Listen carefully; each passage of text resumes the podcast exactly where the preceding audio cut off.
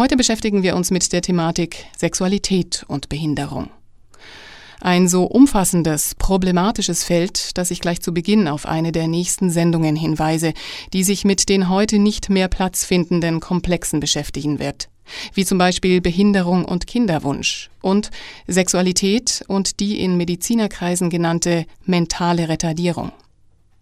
Das Thema Sexualität bei körperlichen Beeinträchtigungen interessiert uns in der sozialen Welt, weil sie entweder als Menschenrecht für diese Personengruppe ausgeblendet wird, mit merkwürdigen Bildern im Kopf verknüpft oder gesellschaftlich erschwert ist.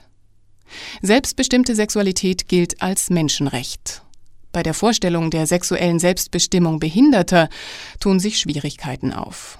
Wie macht ihr denn das? ist eine der häufigsten Fragen, die der Rollstuhlfahrerin Ute Strittmatter von den Netzwerkfrauen zu diesem Thema gestellt wird.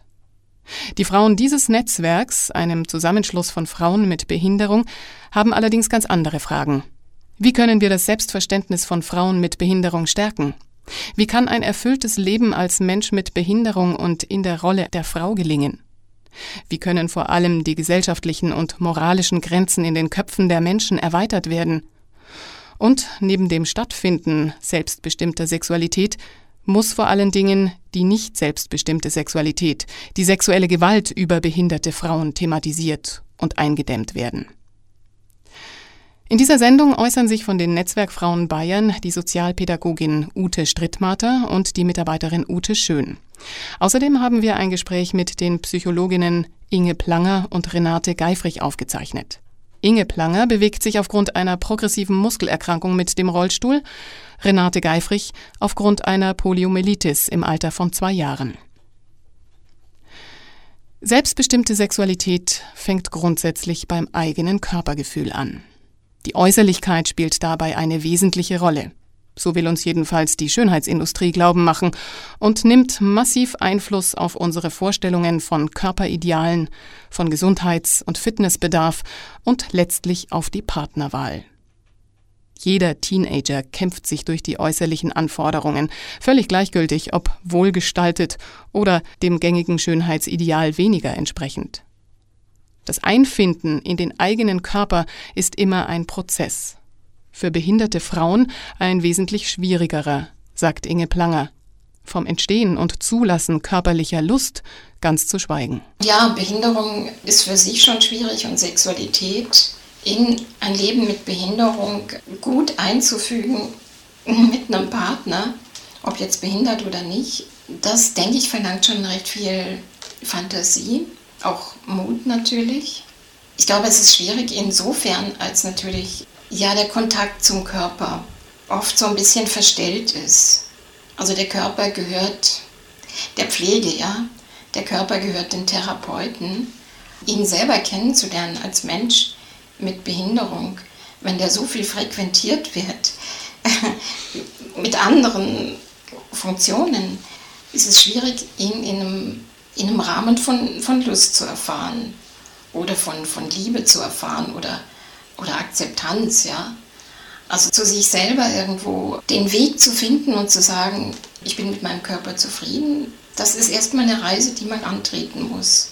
Und dann werden wir natürlich auch tagtäglich torpediert von Medien, Körper, Leitbildern, die natürlich wahnsinnig am Selbstbild rütteln. Und zwar nicht nur bei Menschen mit Behinderung, man sieht ja, wie die rütteln, ja.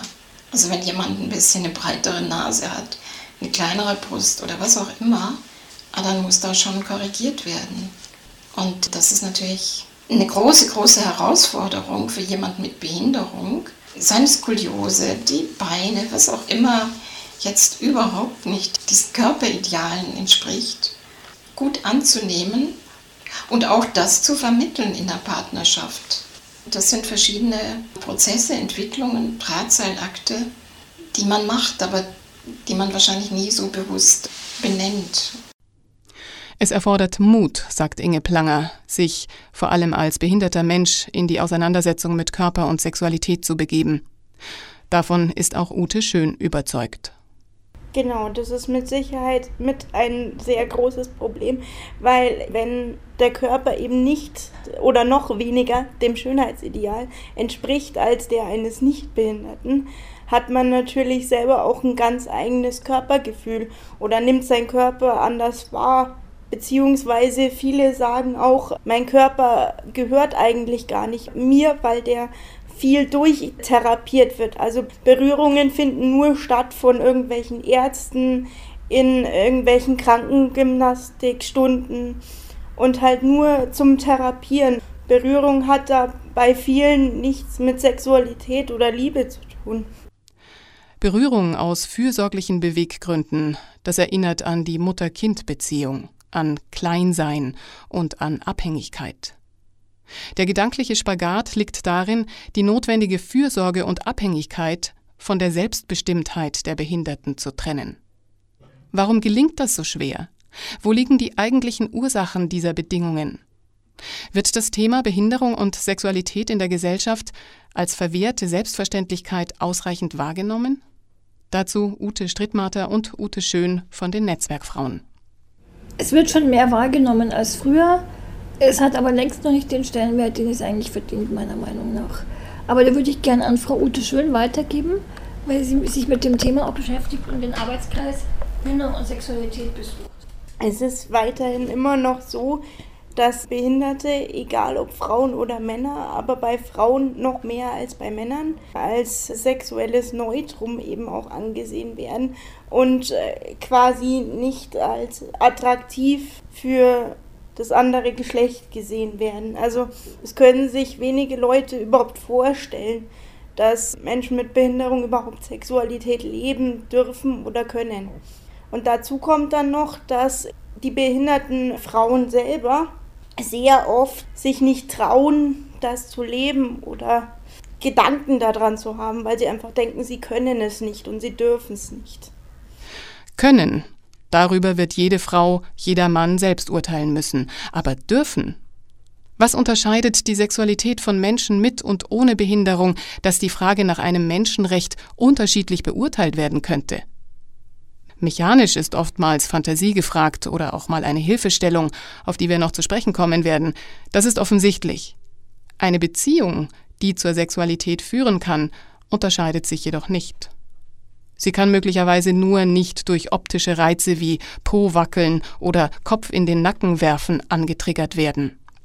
Wenn wir das Thema Behinderung und Sexualität thematisieren, das ist immer aufs Körperliche oder auf das rein Technische sag ich mal, wie macht ihr denn das? Kommt dann auf die Frage, reduziert wird. Und es greift eigentlich zu kurz. Es ist ja nicht nur jetzt Befriedigung in dem Sinne, es ist ja auch Vertrauen, es ist Sexualität, es ist eine Partnerschaft, die gelebt wird und es fängt Sexualität ganz anders an. Das kann ja auch ein bestimmter Blick, bestimmte sonstige körperliche Austausche sein. Also es ist nicht nur das rein technische. Dass wir oft zu hören bekommen, ja, wir können ja gar nicht vorstellen, wie macht ihr denn das?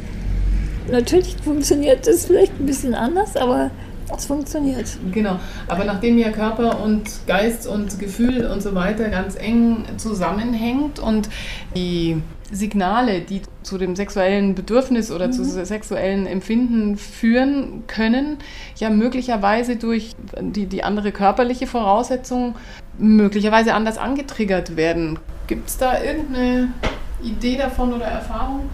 Nee, also da wüsste ich jetzt auch keine Antwort drauf, weil ich denke, das ist ja einfach auch dieses Kennenlernen oder das Vertrauen aufeinander aufzubauen, das hängt ja auch von ganz vielen anderen Faktoren ab.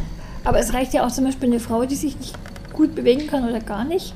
Das sind ja auch manchmal bloß bestimmte Blicke zum Beispiel, die man sich zuwerfen muss. Oder irgendwelche Signale, die kann man natürlich aussenden. Also doch die Signale, die sagen, ich bin selbstbewusst genug, dir mitzuteilen, dass du interessant für mich bist, dass ich dich näher kommen lassen will. Das Selbstverständnis für den eigenen weiblichen Körper ganz allgemein, so sagen psychologische Studien, würde im Alter wachsen. Frauen um die 40 würden sich in ihrem Körper wohler fühlen und ihn lieber zeigen wollen als Frauen mit 20, die nach den gängigen Idealen viel eher als schön bezeichnet würden. Inge Planger und Renate Geifrich machen sich Gedanken darüber, wie dieser Effekt durch den Behindertenkörper beeinflusst sein könnte. Es gibt natürlich bei Behinderung grundsätzlich mal Menschen, die sind von frühkindlich behindert, da läuft es auch noch mal ganz anders. Da ist die, würde ich mal sagen, also nach meinen therapeutischen Erfahrungen, die Körperzufriedenheit grundsätzlich stärker als bei Menschen, die dann irgendwie eine Spätbehinderung haben oder eine traumatische Behinderung haben. Da haben natürlich zuvor vielleicht schon Unzufriedenheiten rumort, ja, in einem und dann kommt die Behinderung noch dazu. Das ist natürlich ein viel härterer Brocken zu schlucken.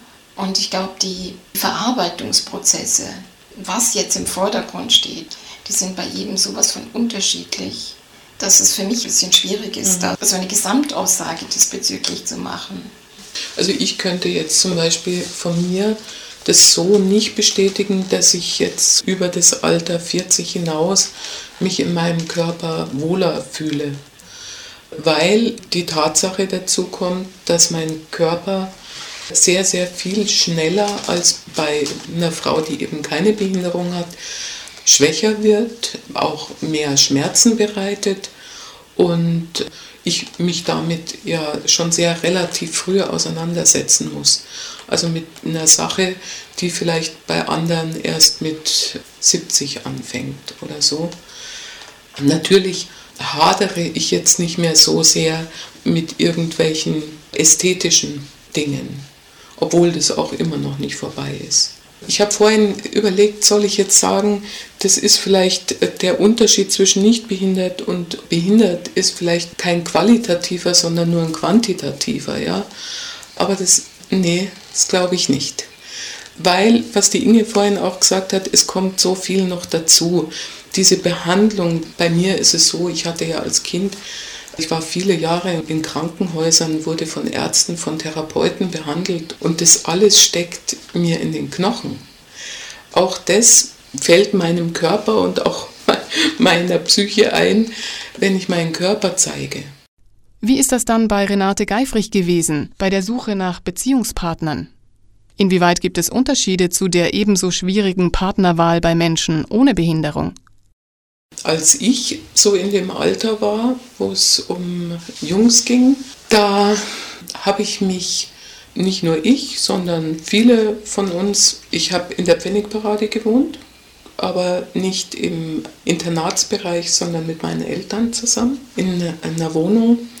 Und ich habe mich sehr stark konzentriert auf Zivildienstleistende, FSJ, alle diese jungen Leute, die so in unserem Alter waren, die waren unglaublich interessant. Und ein Brückenschlag zu heute, heute wäre das, was wir da damals gemacht haben, eigentlich so gar nicht mehr möglich, weil es in den Einrichtungen, wie Pfennigparade oder andere Einrichtungen, ganz andere Konzepte gibt die wesentlich weniger freizügig sind, als das damals der Fall war. Damals gab es eigentlich da noch nicht so arg viel Konzeptionelles, was einen so gebunden hätte. Und es gab auch viele Ehen zwischen einem ehemaligen Zivildienstleistenden und einer Frau im Rollstuhl oder Mann und einer FSJ-Frau. Heute wird sehr viel auf Distanzwert gelegt in diesen Einrichtungen, in den Schulungen, wo die Helfer geschult werden, wird ihnen schon ganz klar gemacht, dass sie da auf gar keinen Fall sich einlassen dürfen. Ich selber mache solche Schulungen auch. Ich erzähle es dann den Helfern, die ich dann schule. denen erzähle ich dann von meiner Geschichte und sage, es kommt halt immer drauf an, was gerade Mode ist wenn es gerade Mode ist, dass man Distanz halten muss, dann muss man Distanz halten. Ja. Früher war es auch anders möglich. Ja, und später habe ich dann in meiner Theaterzeit hatten wir ja ein Ensemble, das bestand aus behinderten und nicht behinderten Ensemblemitgliedern. Und da waren auch einige sehr attraktive für mich dabei. Und ja, da habe ich mich dann in dem Bereich so bewegt und habe dann da auch meinen jetzigen Mann kennengelernt. Man kann es Mode nennen. Als Assistent, Zivildienstleistender oder FSJler Distanz zu Menschen mit Behinderung halten zu müssen. Man kann Verständnis dafür entwickeln, weil es möglicherweise zum Schutz der Behinderten dienen soll. Man kann sich aber auch fragen, ob ein gesellschaftlich gefordertes Reglement mit dem Ziel, menschliche Nähe und Wärme nicht entstehen zu lassen, die Mauern zwischen Behinderung und Nichtbehinderung erhöhen. Aus Renate Geifrigs Erfahrungsschatz folgende Anekdote zur Akzeptanz von Beziehungen zwischen Behinderten und Nichtbehinderten in der Gesellschaft. Zum Beispiel ein Partner, mit dem ich mal ein paar Jahre zusammen war, mit dem bin ich mal in so ein Restaurant gegangen und der wurde dann an einen Tisch gerufen. Da waren so Männer an dem Tisch gesessen und die haben gesagt, hey, komm doch mal her. Und er ist hin und als er zurückkam, hat er gesagt, weißt du, was die von mir wissen wollten? Ob ich dich eigentlich schon kennengelernt habe, als du behindert warst schon oder erst hinterher? Also es war für die ein ganz, ganz wichtiges Problem, ob der sich die Frau jetzt schon genommen hat, obwohl die behindert ist. Oder ob er bei ihr bleibt, weil er so treu und ehrenvoll ist, dass er sie nicht verlassen will. Man muss mit einer Revolution in den Köpfen beginnen. Pierre Bourdieu. Soeben hat die Psychologin Renate Geifrich über eines ihrer Erlebnisse berichtet, die am Selbstverständnis einer Frau gehörig kratzen. Ein weiterer Punkt in den Hürden, die Frauen mit Behinderung auf den Weg bekommen, ist die sogenannte geschlechtsneutrale Erziehung, die ihnen in vielen Familien widerfährt. Ute Strittmatter von den Netzwerkfrauen. Ja, geschlechtsneutrale Erziehung heißt im Endeffekt, dass Mädchen mit Behinderung nicht auf ihre zukünftige Rolle als Mutter oder Frau oder Partnerin vorbereitet werden, sondern dass da im Endeffekt haben wir die Erfahrung gemacht, dass sehr viel größere Fokus darauf liegt, den Mädchen eine gute Ausbildung zu geben, dass sie im beruflichen Erfolg haben, aber so eigentlich das Thema Sexualität, Partnerschaft und Kinderwunsch wird in der Erziehung im Gegensatz zu den anderen nicht behinderten Mädchen ausgeklammert. Vielleicht auch aus einem falsch verstandenen Verständnis vom Schutz heraus, aber auch in Institutionen diese Sexualität oder der Kinderwunsch oder der Wunsch nach einer Partnerschaft werden eigentlich Frauen und Mädchen mit Behinderung nicht zugesprochen.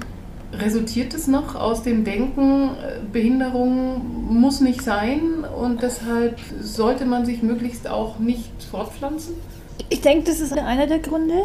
Also das kann man ganz gut an einem Beispiel sehen von einer Netzwerkfrau von uns, die ein Kind geboren hat und die dann eben, als sie schwanger war, zum Frauenarzt gegangen ist diese Ärztin zu ihr gesagt hat, ja, ich helfe Ihnen doch nicht, einen weiteren Sozialfall zu produzieren. Also oftmals ist es einfach so dieses Vorurteil, dass Frauen mit Behinderung automatisch auch behinderte Kinder auf die Welt bringen, was aber ein Mythos ist. Denn eigentlich nur, sage ich mal, 5% der Menschen mit Behinderung haben von Geburt an eine Behinderung. 95% der Behinderungen sind im Laufe des Lebens erworben.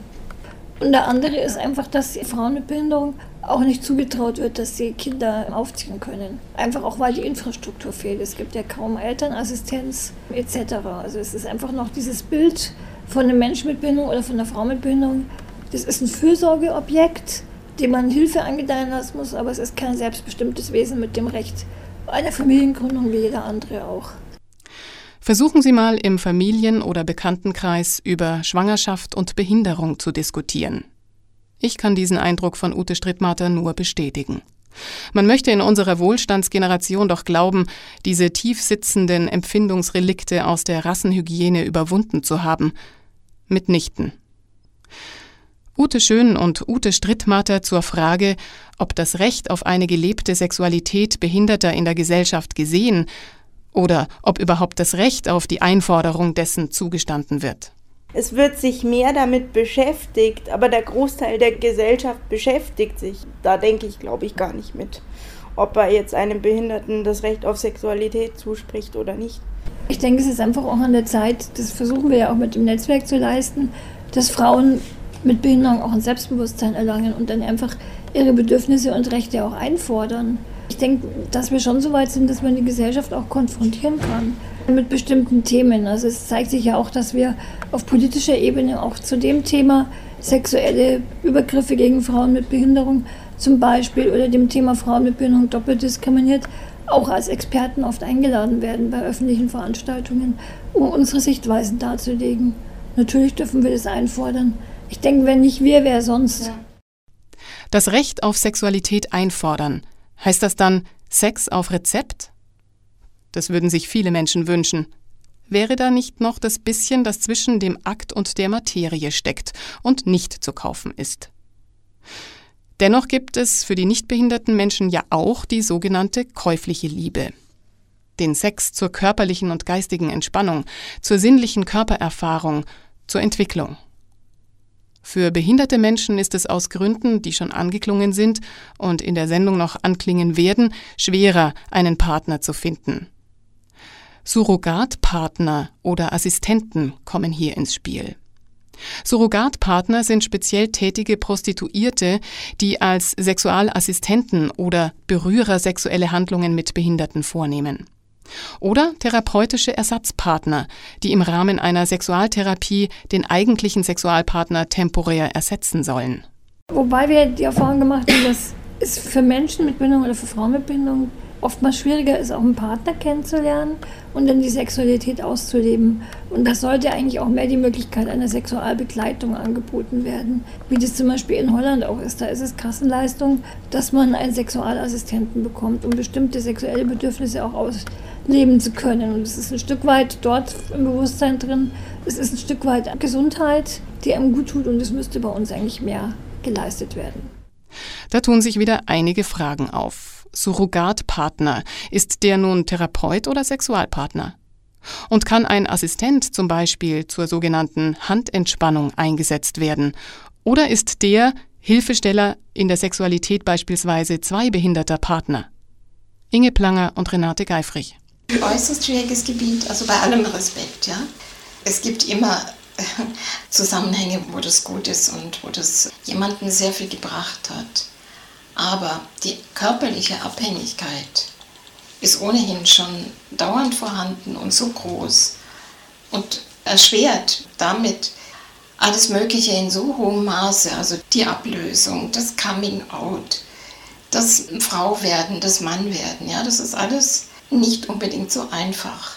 Und wenn jetzt da auf der sexuellen Ebene jemand kommt und es gibt die Anmutung von Nähe, von Zärtlichkeit, von Verbundenheit, die aber gleichzeitig diese geistige Distanz, ich will dich ja unterstützen, mit einfließen lässt, das klingt für mich also, ja, ich, ich finde jetzt kein Wort. Es, Na, mir äh, fällt dazu nur ein, wenn ich in der Situation wäre, dann wäre es mir wichtig, da würde ein Mann kommen, der seinen Job versteht der was davon versteht, wie er mich zu Lust bringen kann. Ich hätte null Interesse daran, mhm. dass der auch noch sozialpädagogische Interessen ja, an mir hat. Es. Es, ist es, es würde mich persönlich unglaublich aggressiv machen, ja. Es hat schon wieder sowas, empfinde ich, von Kleinmachen. Weil dahinter steht ja, dass der Mensch, so wie uns früher gesagt worden ist, ja, das kann man schon, wenn man da nochmal operiert oder da nochmal therapiert, das kriegt man dann schon wieder in Ordnung. So ungefähr ist es dann auch. Also ich brauche jemanden, der mich dann nicht nur zu Lust bringt, sondern mich auch entwickelt. Die Frage ist für mich auch, wo bleibt er mit seiner Lust? Ja. Wo bleibt er mit seinen Wollen, mit seinen Wünschen, mit seiner Fantasie? Hält er sich irgendwo zurück und lässt mich das nicht teilhaben? Also wo bleibt denn da die Vertrautheit? Das ganz Spezifische von Sexualität, wo bleibt es denn? Soweit ich weiß, gibt es Assistenten, die sowohl Paaren helfen, die jetzt zum Beispiel beide behindert sind und beide ein Problem haben? Ja, das ist ein anderes Konzept. Das ist Sexualassistenz. Da geht es um die Hilfestellung ja. für Leute, die etwas nicht alleine ausführen können. Die Leute sind zum Teil auch geschult aber sie mischen jetzt da nicht sexuell mit, mhm. sondern machen das praktisch wie ein Assistent nach Anweisung. Die behinderten Menschen, die da miteinander Sex haben wollen, die sagen dem dann, du versuch mal so oder ich würde gern so das mal probieren. Oder leg mich doch auf den anderen drauf mhm. oder den anderen auf mich oder sowas. Ja. Ja. Und bei den Sexualbegleitern, da geht es ja auch richtig um Ganzkörpereinsatz. Wobei es immer wohl eine Vereinbarung ist, ob es jetzt nur sogenannte Handentspannung nennt man es, glaube ich, gibt. Bei großer Sympathie ist, glaube ich, auch Penetration möglich, aber das sind immer so Spezialabmachungen. Von Pro Familia gibt es eine Studie, dass diese Sexualassistentinnen wahrscheinlich, vor allem von beides, ja. heterosexuellen orientierten Männern angefragt wird. Warum und warum nicht von Frauen? Das also, glaube ich nicht so, dass Frauen keine Assistenz gerne hätten. Nicht also hätten, aber sie werden nicht angefragt, so laut dieser Studie von Pro Familia. Ja, das Problem ist ja vielleicht eher das, dass man gar nicht weiß, wo man anfragen soll. Und es gibt weniger Angebote. Da haben wir uns mal erkundigt in einem Arbeitskreis. Es gibt kaum männliche Sexualbegleiter. Wenn, sind die meistens weit über 50. Es gab zu der Zeit, glaube ich, einen im Verhältnis zu, was weiß ich, zehn Sexualtherapeutinnen vielleicht ein oder zwei Männer Maximum. Also die Frauen müssten dann auf Callboys zurückgreifen. Und ich meine, vielleicht ist das im Verhältnis ähnlich im Nichtbehindertenbereich, dass Männer eher auf Prostituierte zukommen und Frauen weitaus seltener sich an Callboys wenden. Beziehungsweise gibt es ja auch, glaube ich, gar keine Räumlichkeiten, wo Frauen jetzt hingehen könnten, um sich diese Art von Sex zu holen, oder? Es gibt keine Bordelle. Also ich glaube, dass man die telefonisch Frauen. anfragt. Mhm. Und da ist die Hemmschwelle vielleicht doch ein ganzes Stück größer. Als wenn man jetzt zum Beispiel einen Frauenausflug machen könnte, zu zweit in ein Bordell für Frauen. Mhm. Dieses Angebot gibt es ja gar nicht. Würden aber vielleicht schon welche ergreifen, dieses Angebot. So ganz geklärt ist die Funktion eines Surrogattherapeuten und eines Assistenten wohl noch nicht. Wie so oft vom Einzelfall abhängig. Die Rolle eines Assistenten und die Beziehungen zwischen Assistent und behinderter Person muss ja menscheln. Das zu handeln, dass das Assistenten da sind und auch da sind, wenn man intim sein will und vielleicht sogar ein Stück weit Unterstützung braucht, ist, ist so. Ist schon schwierig. ein sehr spezialisiertes Thema, würde okay. ich sagen. Ne?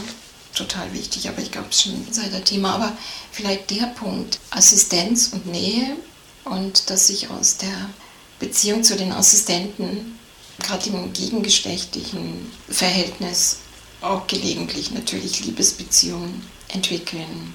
Also ich glaube, es ist nicht selten bei Männern, die Assistentinnen beschäftigen. Da entsteht einfach sehr viel Nähe, sehr viel Vertrautheit, sehr viel Verständnis. Die Auseinandersetzung mit dem Körper ist auch da. Es finden auch Berührungen statt. Also die Arbeit findet ja auch oft am Körper statt.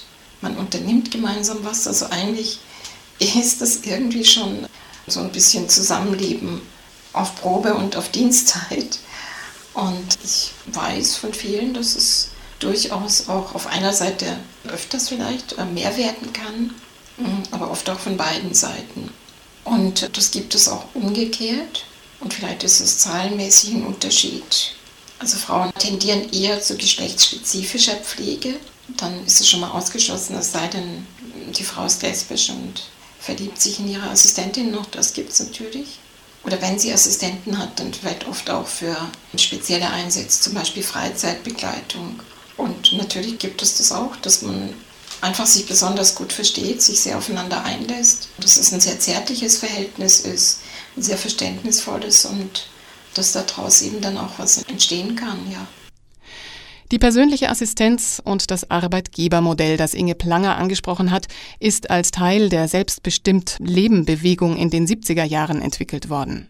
Behinderte stellen ihre Helferinnen selbst ein, sorgen für die nötige Einarbeitung und leisten auch den größten Teil der Verwaltungsarbeit selbst.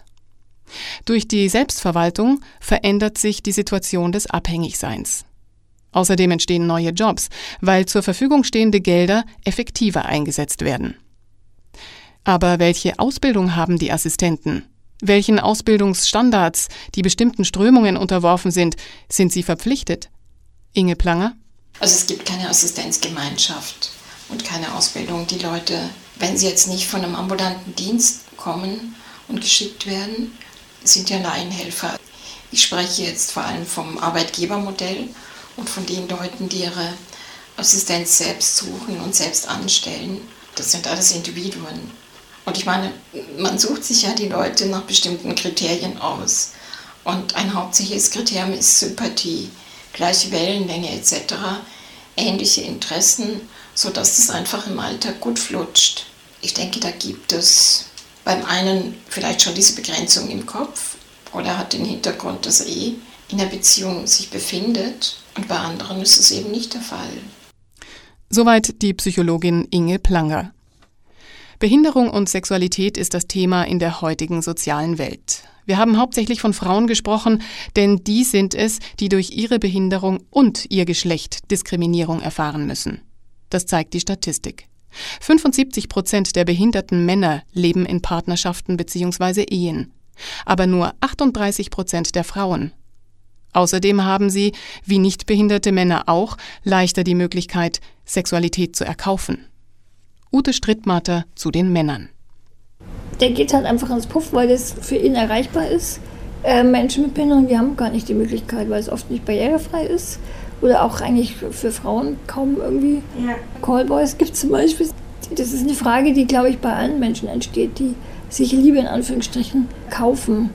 Das ist ja so, dass Menschen mit Behinderungen eben ganz anders angefasst werden müssen. Also dass man da schon wissen muss, was kann ich bei dieser Behinderung tun und was ist jetzt da eher kontraproduktiv. Also deswegen benötigt es da schon Einfühlungsvermögen und halt auch eine Ausbildung, damit die Leute auch schon wissen, worauf lasse ich mich da ein.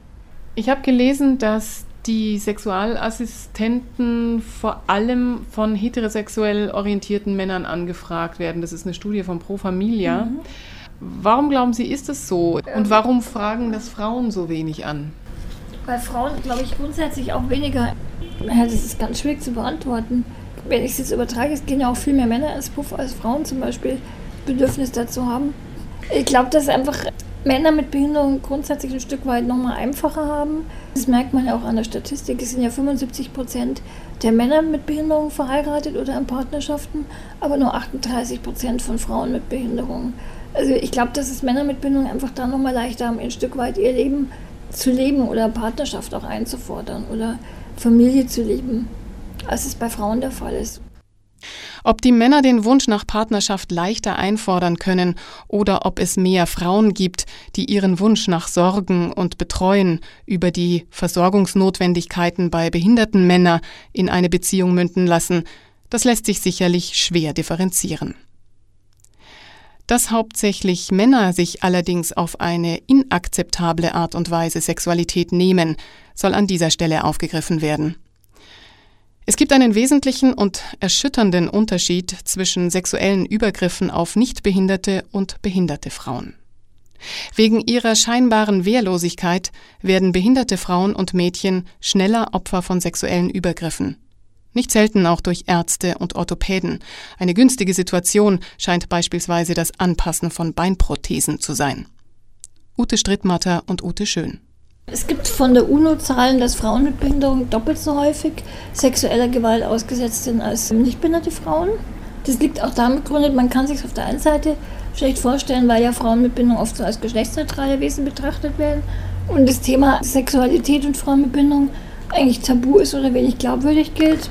Zum anderen ist aber die Dunkelziffer von Taten gegen Frauen mit Behinderung sehr hoch und es liegt einfach daran, dass Frauen mit Behinderung oftmals in ihrem engsten Umfeld missbraucht werden. In der Familie oder vom Taxifahrer, der die Mädchen in die Schule fahren muss oder vom Wohnumfeld im Heim.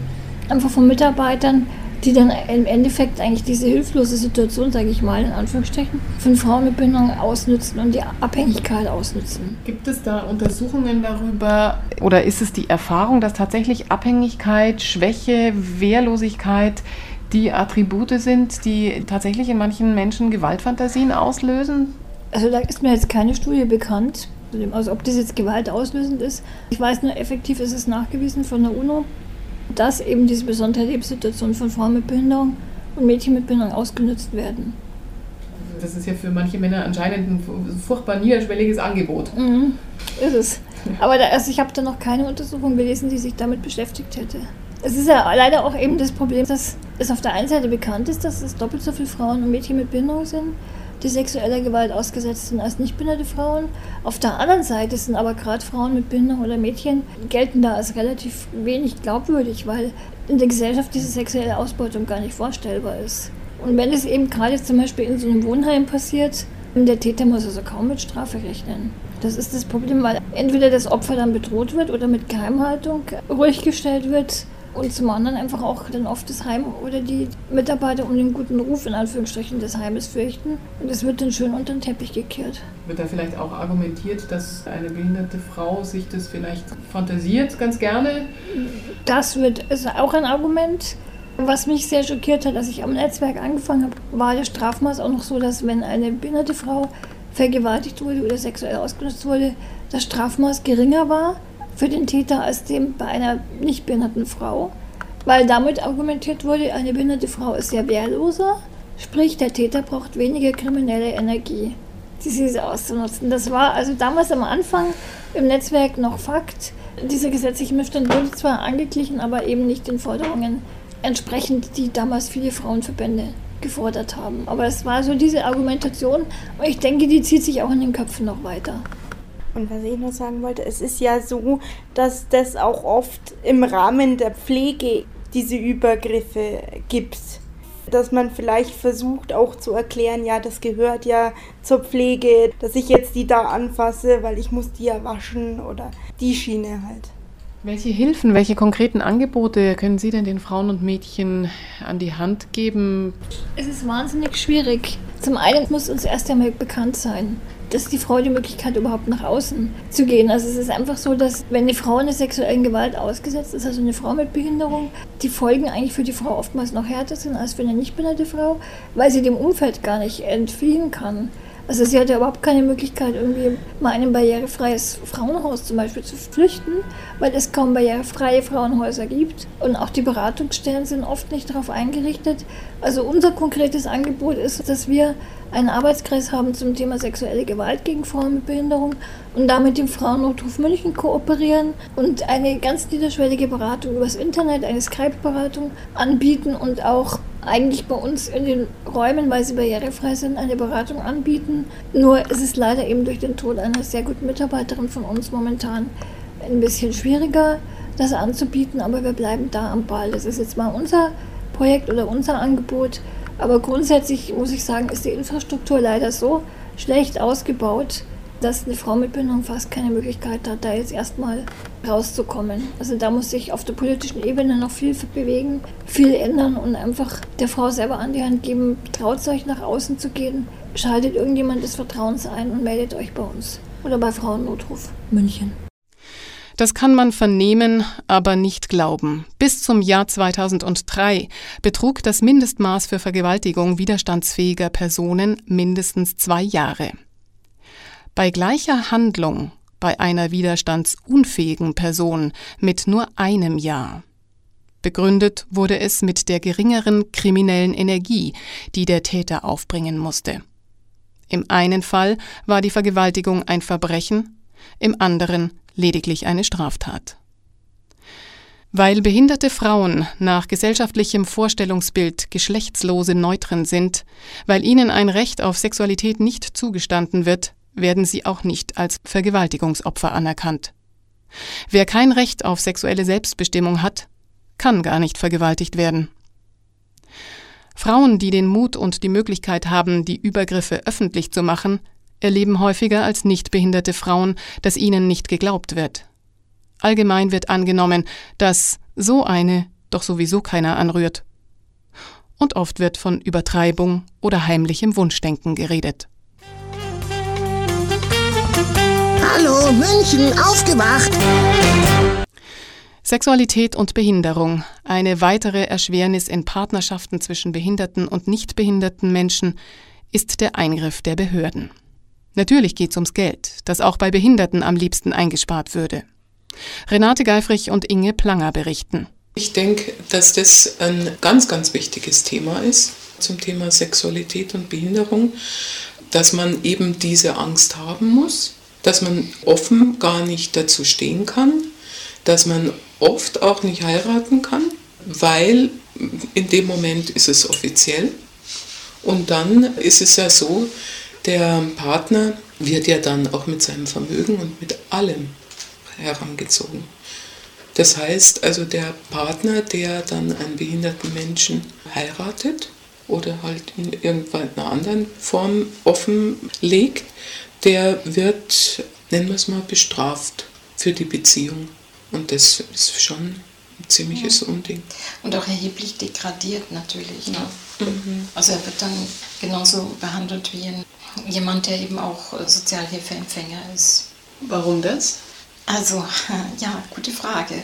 Also zum Beispiel, wenn jemand 24 Stunden, also rund um die Uhr, Hilfe benötigt, und da spreche ich jetzt nicht von mir selber, sondern auch von Frauen, die ich in der Beratung hatte, die eben verheiratet sind. Der Partner wird so sehr herangezogen, dass wenn er zum Beispiel von der Arbeit kommt und möchte für sich irgendwas Privates unternehmen, also noch zum, was weiß ich, Schwimmen gehen oder ins Kino gehen, muss er das rechtfertigen, weil eine bestimmte Stundenanzahl angesetzt wird. Also es wird berechnet, okay, so und so lang ist er in der Arbeit, bis dahin können Sie Assistenz haben. 18 Uhr kommt er nach Hause, dann kann er ja ab 19 Uhr den Dienst übernehmen.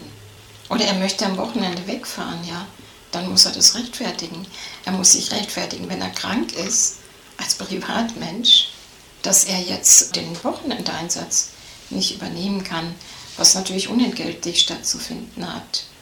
Und also meine Beziehung ist unter anderem nicht nur deswegen, aber unter anderem deswegen auch ja quasi gescheitert, weil das ist eine unwahrscheinliche Ernüchterung. Also mein damaliger Freund wollte sich dazu bekennen, hatte da auch einen sehr hohen Ehrenkodex und hat gesagt, er möchte das alles ganz offenlegen und wäre einfach unglaublich eingespannt worden. Also mehr als man irgendeinem Assistenten jemals zumuten würde. Ne? Nachtdienste, trotz Beruf, ja, was weiß ich, vier, fünfmal die Woche. Wie formieren sich Einstellungen? Ist es die Politik, die auf die Sicht ihrer Bürger Einfluss nimmt? Oder gestalten die Menschen mit ihren Überzeugungen die gesellschaftlichen Regeln? Verzweifeln könnte man an beiden Modellen. Inge Planger erzählt von ihren Beziehungserschwernissen durch Einstellungen in Familie und Umfeld. Ich muss da zunächst mal an die Eltern denken, an seine Eltern. Und es war echt heftig. Also, die hielten das zunächst mal für so eine vorübergehende Geschichte. Sie hielten es dafür und sie hofften, dass es so ist.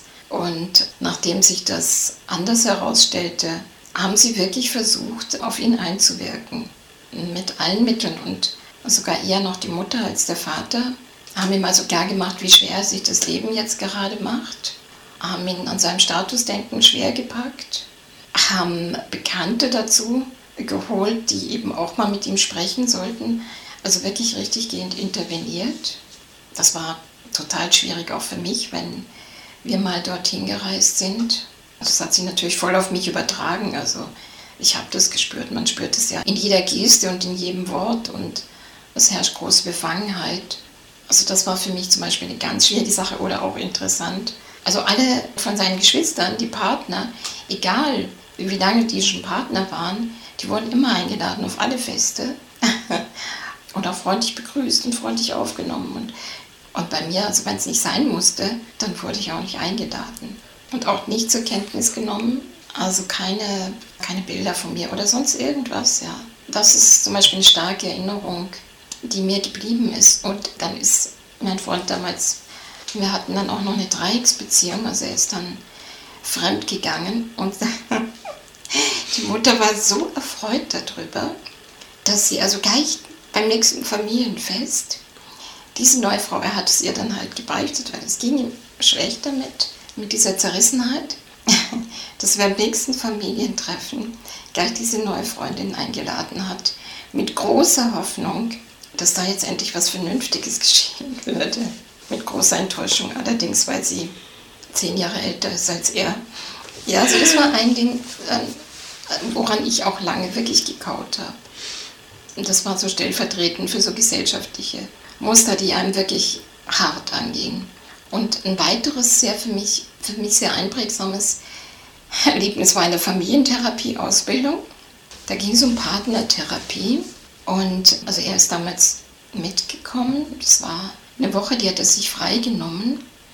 Und da sollten wir eben auch so ein spezielles Thema in der Kleingruppe ein partnerschaftliches bearbeiten. Und er hat dann so die Thematik gebracht, zu dem Zeitpunkt hat er sich für mich entschieden. Mit der anderen Frau Schluss gemacht. Auch sehr interessant, sie hat es nie akzeptiert. Diese andere Frau war so gekränkt, dass eine behinderte Frau für ihn irgendwie wichtiger sein könnte als sie, weil sie hatte sich das auch anders vorgestellt und dachte, wenn sie kommt als richtige Frau, in Anführungszeichen, dann weiß er ja endlich, wie Sexualität wirklich aussieht. Und dann wird er diese Beziehung beenden. Und sie hat auch auf ihn eingewirkt, ob er eine Störung hätte, ob er irgendwie fixiert sei, ob er irgendwie in irgendeiner Form nicht ganz richtig ticke. Und wie gesagt, er hat sich dann zu dem Zeitpunkt für mich entschieden gehabt und fühlte sich aber immer noch sehr gezerrt. Ich hatte schon so eine Idee, dass es da Voreingenommenheiten in der Gruppe geben könnte.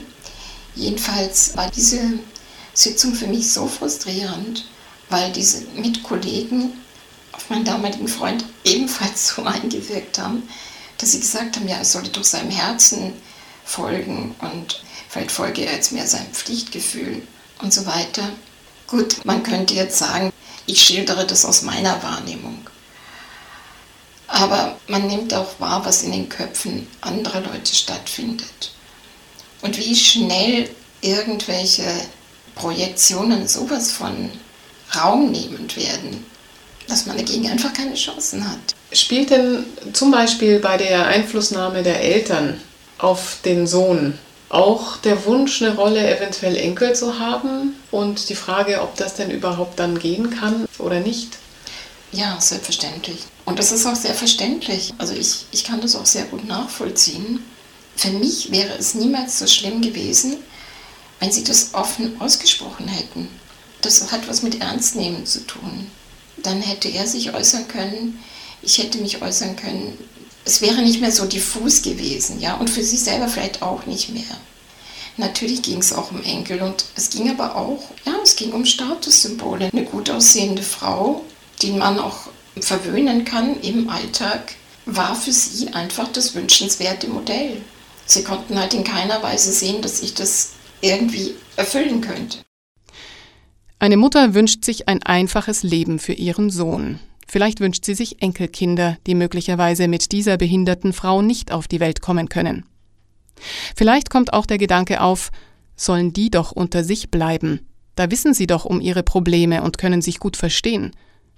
Renate Geifrich ist häufig mit der Frage konfrontiert worden, warum sie sich einen nicht behinderten Partner gesucht hat. Weil immer gerne die Frage gestellt wird von Menschen, die keine Behinderung haben, warum Behinderte eigentlich so scharf drauf sind, immer mit Nichtbehinderten zusammen zu sein. Also das hat schon manchmal was Vorwurfsvolles. Äh, so schon allein die Frage, ist dein Mann nicht behindert?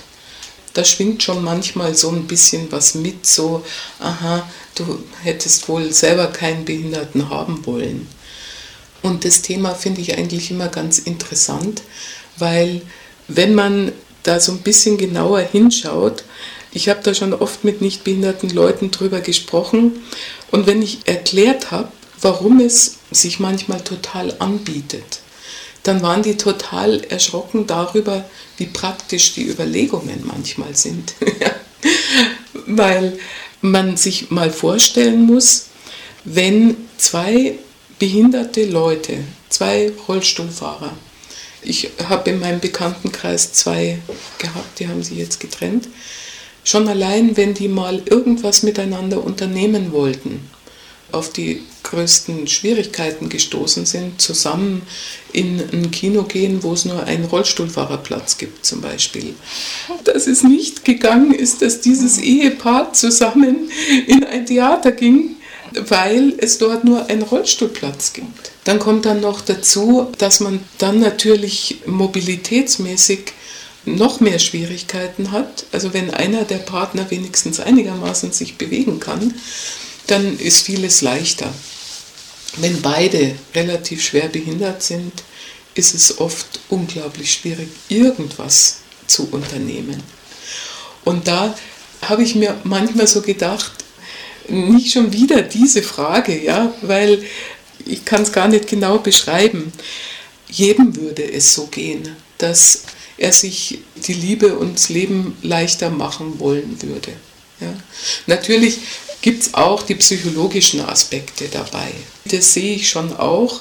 Ich weiß auch, dass als ich jünger war und mit meiner Behinderung noch wesentlich weniger überein war wie jetzt, es für mich eigentlich gar nicht in Frage kam, aus wirklich seelischen Gründen, mit einem behinderten Partner ja, ich konnte es mir nicht vorstellen. Später, als ich dann Psychologie studiert hatte und so weiter, dann konnte ich es mir auch so ein bisschen erklären, weil man ja die ganze Zeit, man ist vielleicht 18 und ist mit seinem Körper, mit seiner Identität überhaupt noch nicht annähernd so weit, wie man sein will.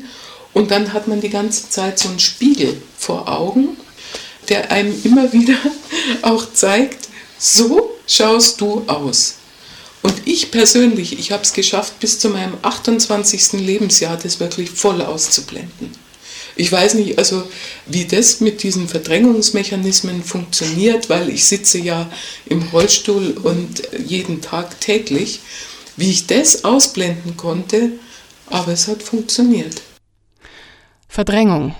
Ein grundlegender Abwehrmechanismus, durch den tabuierte und bedrohliche Inhalte und Vorstellungen von der bewussten Wahrnehmung des Menschen ausgeschlossen werden. So die Wiki-Definition. Damit hat es wohl, um am Ende dieser Sendung eine Konklusion zu finden, eine ganze Gesellschaft zu tun, die Menschen mit Behinderung, mit ihren Fähigkeiten und Unmöglichkeiten, mit ihren Bedürfnissen an Teilhabe, an allen Ecken und Enden immer noch stiefmütterlich behandelt. Das war zum Schluss die Psychologin Renate Geifrich zum Rollenverständnis als behinderte Frau. Sie hörten in unserer Sendung Behinderung und Sexualität außerdem die Psychologin Inge Plange, Ute Schön und die Sozialpädagogin Ute Strittmatter von den Netzwerkfrauen München, die Sie übrigens unter www.netzwerkfrauen-bayern.de erreichen.